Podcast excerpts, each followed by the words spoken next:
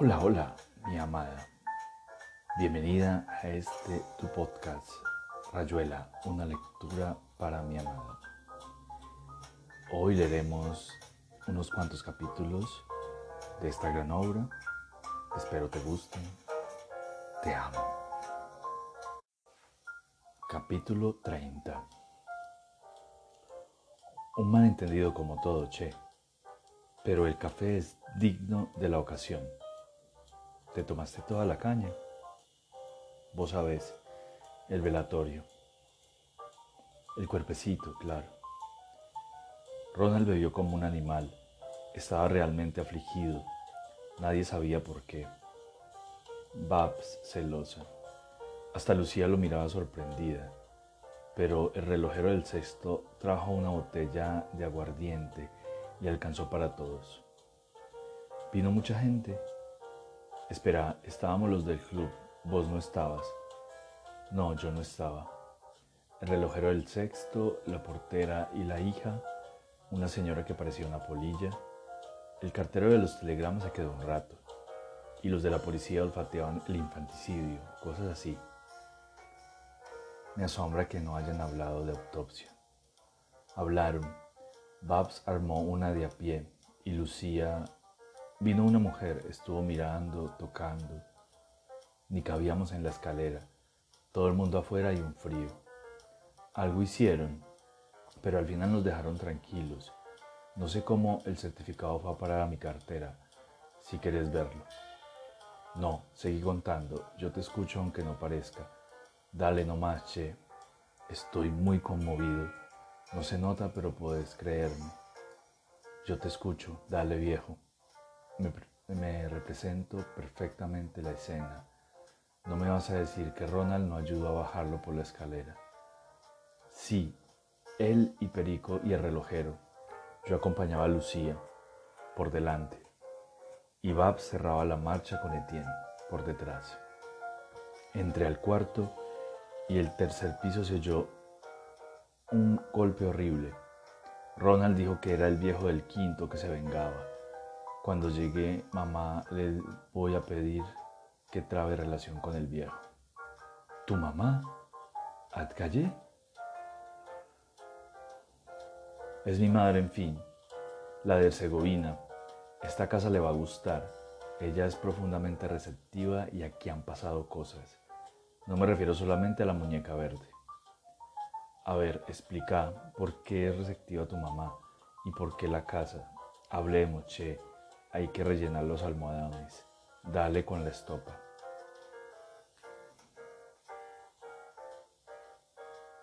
Capítulo 31 Hacía mucho que Gregorovius había renunciado a la ilusión de entender, pero de todos modos le gustaba que los malentendidos guardaran cierto orden, una razón. Por más que se barajaran las cartas del tarot, tenderlas era siempre una operación consecutiva que se llevaba a cabo en el rectángulo de una mesa o sobre el acolchado de una cama. Conseguir que el tomador de brebajes, pampeanos, accediera a revelar el orden de su deambular. En el peor de los casos, que lo inventara en el momento. Después le sería difícil escapar de su propia tela de araña. Entre mate y mate, Oliveira condescendía a recortar algún momento del pasado o contestar preguntas. A su vez preguntaba, irónicamente interesado en los detalles del entierro, la conducta de la gente. Pocas veces se refería directamente a la maga, pero se veía que sospechaba alguna mentira. Montevideo, Luca, un rincón de París. Gregorovius se dijo que Oliveira hubiera salido corriendo si hubiera tenido una idea del paradero de Lucía. Parecía especializarse en causas perdidas, perderlas primero y después largarse atrás como un loco. Algalle va a saborear su estadía en París, dijo Oliveira cambiando la hierba. Si busca un acceso a los infiernos, no tenés más que mostrarle alguna de estas cosas. En un plano modesto, claro. Pero también el infierno se ha abaratado. Las nequias de ahora. Un viaje en el metro a las seis y media o ir a la policía para que te renueven la carta de sello. A vos te hubiera gustado encontrar la gran entrada, ¿eh? Dialogó con Ajax, con Jacques Clement, con Keitel, con Trockman. Sí, pero hasta ahora el agujero más grande es el del lavabo. Y ni siquiera Traveler entiende. Mira, sí será poca cosa. Traveler es un amigo que no conoces. Vos, dijo Gregorovius mirando el suelo, escondes el juego. Por ejemplo, no sé, es un pálpito. Desde que te conozco no haces más que buscar, pero uno tiene la sensación de que allá llevas en el bolsillo lo que andas buscando. Los místicos han hablado de eso, aunque sin mencionar los bolsillos. Y entre tanto le estropear la vida a una cantidad de gente. Consciente, viejo, consciente. No hacía falta más que un empujoncito. Paso yo y listo. Ninguna mala intención. ¿Pero qué buscas con eso, Horacio? Derecho de ciudad. Aquí es una metáfora y como París es otra metáfora, te lo he, oído decir alguna vez, me parece natural haber venido para eso. Pero Lucía y Pola, cantidades heterogéneas, dijo Oliveira. ¿Vos te crees que por ser mujeres las puedes sumar en la misma columna? Ellas no buscan también su contento. Y vos, tan puritano de golpe, ¿no te has colado aquí gracias a una meningitis o lo que le hayan encontrado al chico? Menos mal que ni vos ni yo somos cursis, porque de aquí salía uno muerto y el otro con las esposas puestas. Propiamente para Cholokov, créeme pero ni siquiera nos detestamos. Se está tan abrigado en esta pieza. Vos, dijo Gregorovius mirando otra vez el suelo, escondes el juego. Elucida, hermano, me harás un favor. Vos, insistió Gregorovius, tenés una idea imperial en el fondo de la cabeza. Tu derecho de ciudad, un dominio de ciudad, tu resentimiento, una ambición mal curada Viniste aquí para encontrar tu estatua esperándote al borde de la Place Dauphiné. Lo que no entiendo es tu técnica, la ambición. ¿Por qué no?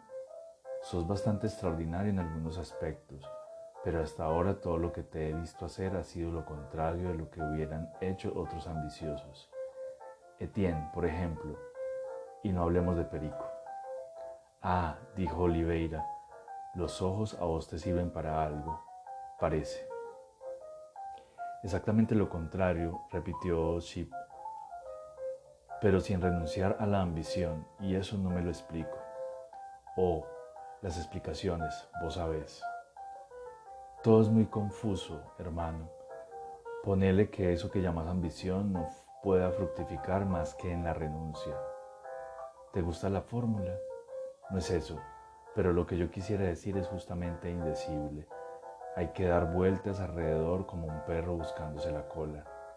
Con eso y con lo que te dije del derecho de ciudad tendría que bastarte, montenegrino del carajo.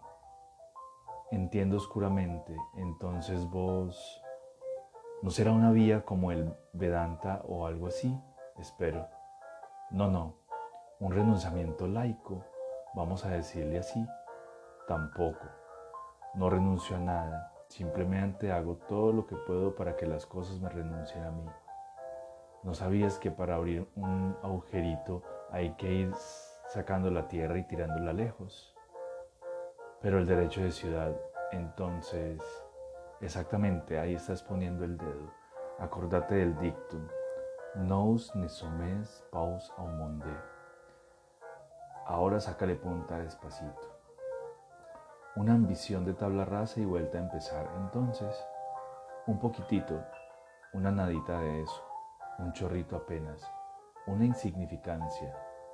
Oh Transilvano adusto, ladrón de mujeres en apuros, hijo de tres necrománticas. Vos y los otros, murmuró Gregorovius buscando la pipa. Qué merza, madre mía, ladrones de eternidad, embudos del éter, mastines de Dios, nefelibatas. Menos mal que uno es culto y puede enumerarlos. Puercos astrales. Me honras con esas calificaciones, dijo Oliveira. Es la prueba de que vas entendiendo bastante bien. Va, yo prefiero respirar el oxígeno y el hidrógeno en las dosis que manda el Señor. Mis alquimias son mucho menos sutiles que las de ustedes. A mí lo único que me interesa es la piedra filosofal, una bicoca al lado de tus embudos y tus lavabos y tus sustracciones ontológicas. Hacía tanto que no teníamos una buena charla metafísica, ¿eh? Ya no se estila entre amigos, pasa por snob. Ronald, por ejemplo, les tiene horror. Y Etienne, del espectro solar, se está bien aquí con vos. En realidad podríamos haber sido amigos, dijo Gregorovius, si hubiera algo humano en vos. Me sospecho que Lucía te lo debe haber dicho más de una vez. Cada cinco minutos exactamente. Hay que ver el juego que le puede sacar la gente a la palabra humano. Pero la maga, ¿por qué no se quedó con vos que resplandeces de humanidad? Porque no me quiere. Hay de todo en la humanidad. Y ahora se va a volver a Montevideo y va a recaer en esa vida de... A lo mejor se fue a Luca. En cualquier lado va a estar mejor que con vos. Lo mismo que Pola, o yo, o el resto perdona la franqueza. Pero si está tan bien, Osip Osopovich, ¿para qué nos vamos a engañar?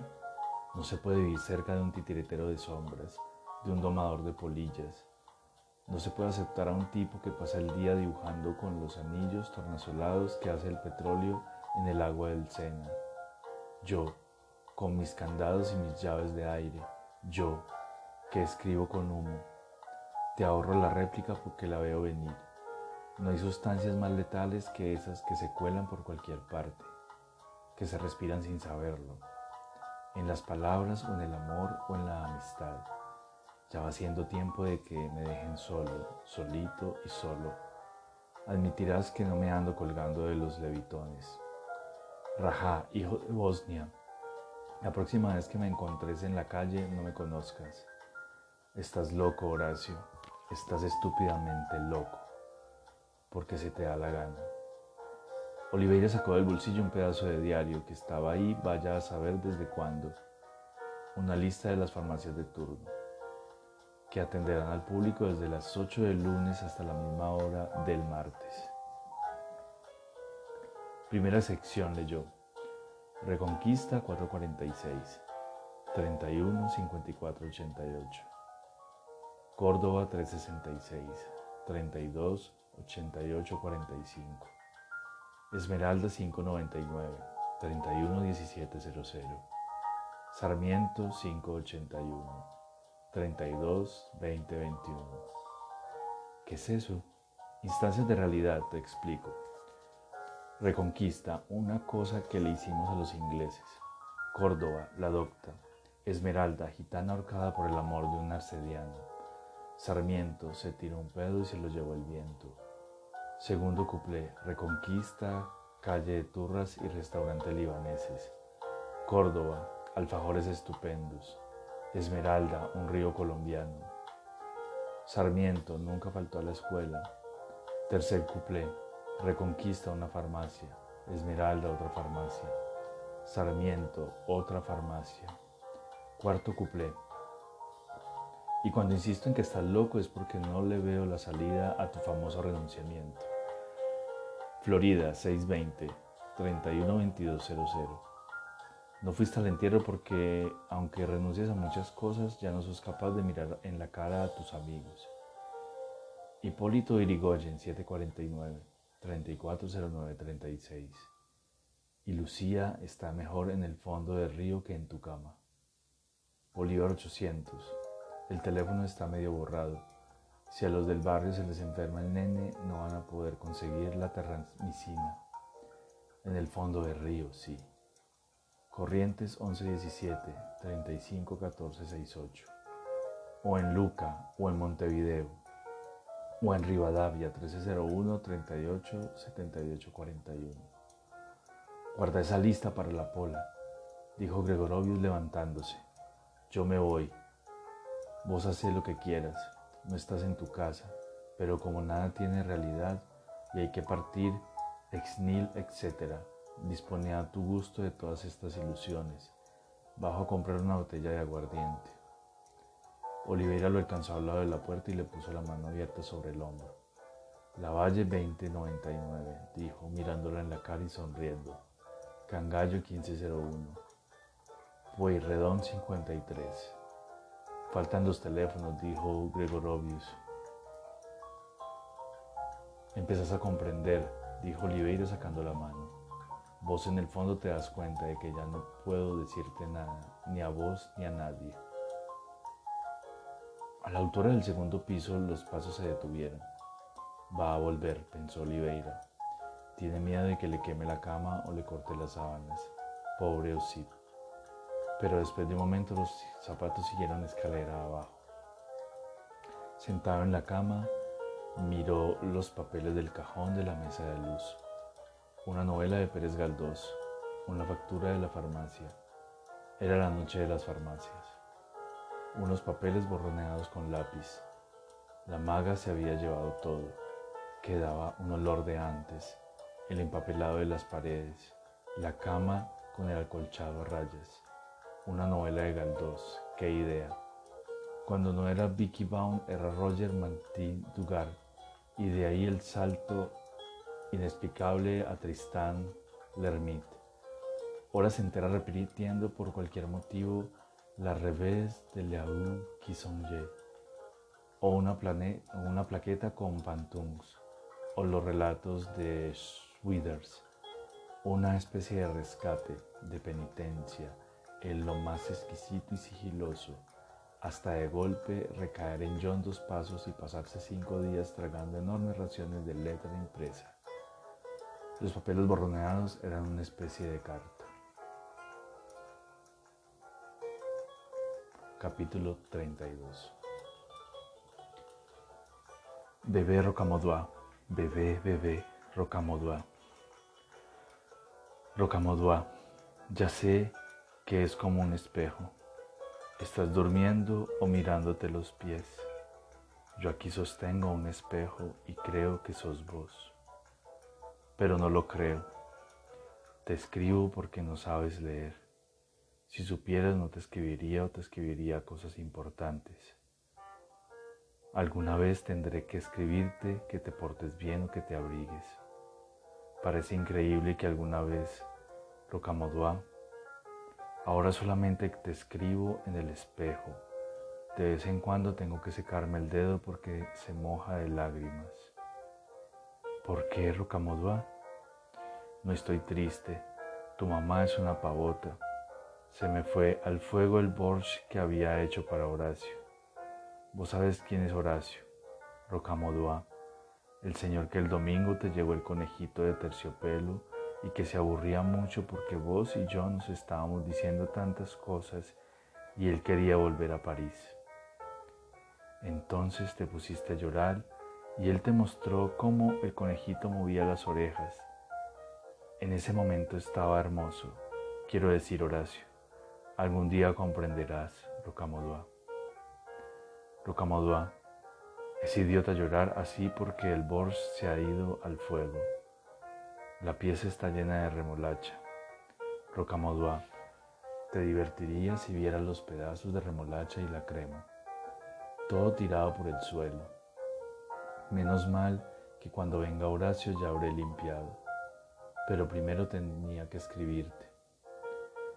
Llorar así es tan tonto, las cacerolas se ponen blandas, se ven como halos en los vidrios de la ventana y ya no se oye cantar a la chica del piso de arriba que canta todo el día Les Amants du Habré. Cuando estemos juntos te lo cantaré, verás.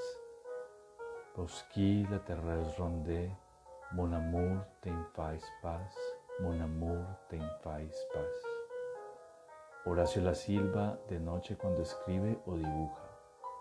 A ti te gustaría, Rocamodua, a vos te gustaría Horacio se pone furioso porque me gusta hablar de tú como Perico, pero en el Uruguay es distinto. Perico es el señor que no te llevó nada el otro día, pero que hablaba tanto de los niños y la alimentación. Sabe muchas cosas. Un día le tendrás mucho respeto, Rocamodua, y serás un tonto si le tienes respeto. Si le tenés, si le tenés respeto, Rocamodua. Rocamodua.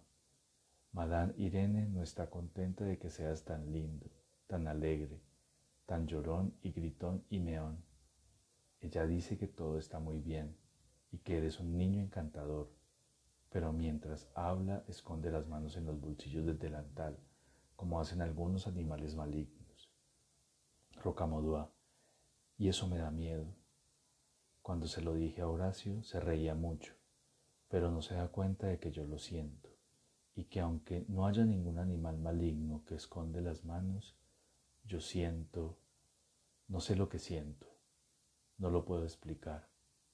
Rocamodua, si en tus ojitos pudiera leer lo que te ha pasado en esos 15 días, momento por momento, me parece que voy a buscar otra Norris, aunque Horacio se ponga furioso y diga, pero a ti no te interesa lo que él dice de mí. Otra Norris que hable menos. No importa si dice que eres malo, que lloras de noche o que no quieres comer. No importa si cuando me lo dice yo siento que no es maligna, que me está diciendo algo que no puede dañarte. Todo es tan raro, Rocamodua. Por ejemplo, me gusta decir tu nombre y escribirlo. Cada vez me parece que te toco la punta de la nariz y que te reís. En cambio, Madame Irene no te llama nunca por tu nombre. Dice l'enfant. Fíjate, ni siquiera dice le gossé dice l'enfant. Es como si se pusiera guantes de goma para hablar. A lo mejor los tiene puestos y por eso mete las manos en los bolsillos. Y dices que sos tan bueno y tan bonito. Hay una cosa que se llama tiempo, Rocamodua. Es como un bicho que anda y anda. No te puedo explicar por qué eres tan chico, pero quiero decir que Horacio llegará enseguida. ¿Le dejo leer mi carta para que él también te diga alguna cosa? No, yo tampoco querría que nadie leyera una carta que solamente para mí. Un gran secreto entre los dos, Rocamodua. Ya no lloro más, estoy contenta, pero es tan difícil entender las cosas. Necesito tanto tiempo para entender un poco eso que Horacio y los otros entienden enseguida. Pero ellos que todo lo entienden también no te pueden entender a ti ni a mí. No entienden que yo no puedo tenerte conmigo, darte de comer y cambiarte los pañales, hacerte dormir o jugar. No entienden y en realidad no les importa. Y a mí que tanto me importa, solamente sé que no te puedo tener conmigo, que es malo para los dos que tengo que estar sola con Horacio, vivir con Horacio, quién sabe hasta cuándo ayudándolo a buscar lo que él busca y que también tú buscarás, Rocamodua, porque serás un hombre y también buscarás como un gran tonto. Es así, Rocamodua. En París somos como hongos, crecemos en los pasamanos de las escaleras, en piezas oscuras donde huele a cebo, donde la gente hace todo el tiempo el amor y después fríe huevos y pone discos de Vivaldi. Enciende los cigarrillos y habla como Horacio y Gregorovius y Wong y yo, Rocamodua, y como Perico y Ronald y Babs. Todos hacemos el amor y freímos huevos y fumamos. Ah, no puedes saber todo lo que fumamos, todo lo que hacemos el amor, parados, acostados, de rodillas, con las manos, con las bocas, llorando o cantando. Y afuera hay de todo. Las ventanas dan al aire y eso empieza con un gorrión o una gotera. Llueve muchísimo aquí, Rocamodua, mucho más que en el campo. Y las cosas se derrumbran. Las canaletas, las patas de las palomas, los alambres con que Horacio fabrica esculturas. Casi no tenemos ropa. Nos arreglamos con tan poco. Un buen abrigo, unos zapatos en los que no entre el agua. Somos muy sucios. Todo el mundo es muy sucio y hermoso en París. Rocamodua. Las camas huelen a noche y a sueño pesado. Debajo hay pelusas y libros. Horacio se duerme y el libro va a parar abajo de la cama. Hay peleas terribles porque los libros no aparecen y Horacio cree que se los ha robado Zip, hasta que un día aparecen y nos reímos, y casi no hay sitio para poner nada, ni siquiera otro par de zapatos. Rocamodua, para poner una palangana en el suelo hay que sacar el tocadiscos, pero ¿dónde ponerlo si la mesa está llena de libros? Yo no te podría tener aquí, aunque seas tan pequeño, no cabrías en ninguna parte. Te golpearías contra las paredes. Cuando pienso en eso me pongo a llorar. Horacio no entiende, cree que soy mala, que hago mal en no traerte, aunque no sé que no te aguantaría mucho tiempo. Aunque sé que no te aguantaría mucho tiempo. Nadie se aguanta aquí mucho tiempo, ni siquiera tú y yo. Hay que vivir combatiéndose, es la ley. La única manera que vale la pena, pero duele. Rocamodua, y es sucio y amargo. A ti no te gustaría, tú que ves a veces los corderitos en el campo, o que oyes los pájaros parados en la veleta de la casa. Horacio me trata de sentimental, me trata de materialista, me trata de todo porque no te traigo, porque no quiero traerte, porque renuncio, porque quiero ir a verte, porque de golpe comprendo que no puedo ir, porque soy capaz de caminar una hora bajo el agua si en algún barrio que no conozco pasan Potenkin, y hay que verlo aunque se caiga el mundo. Rocamodua, porque el mundo ya no importa si uno no tiene fuerzas para seguir eligiendo algo verdadero, si uno se ordena como un cajón de la cómoda y te pone a ti de un lado, el domingo del otro, el amor de madre, el juguete nuevo, la gare de Montparnasse, el tren, la visita que hay que hacer. No me da la gana de ir, Rocamodua, y tú sabes que está bien y no estás triste. Horacio tiene razón, no me importa nada de ti a veces, y creo que eso me lo agradecerás un día cuando comprendas cuando veas que valía la pena que yo fuera como soy. Pero lloro lo mismo, Rocamodua, y te escribo esta carta porque no sé, porque a lo mejor me equivoco, porque a lo mejor soy mala o estoy enferma o un poco idiota. No mucho, un poco, pero eso es terrible. La sola idea me da cólicos. Tengo completamente metidos para adentro los dedos de los pies. Voy a reventar los zapatos si no me los saco.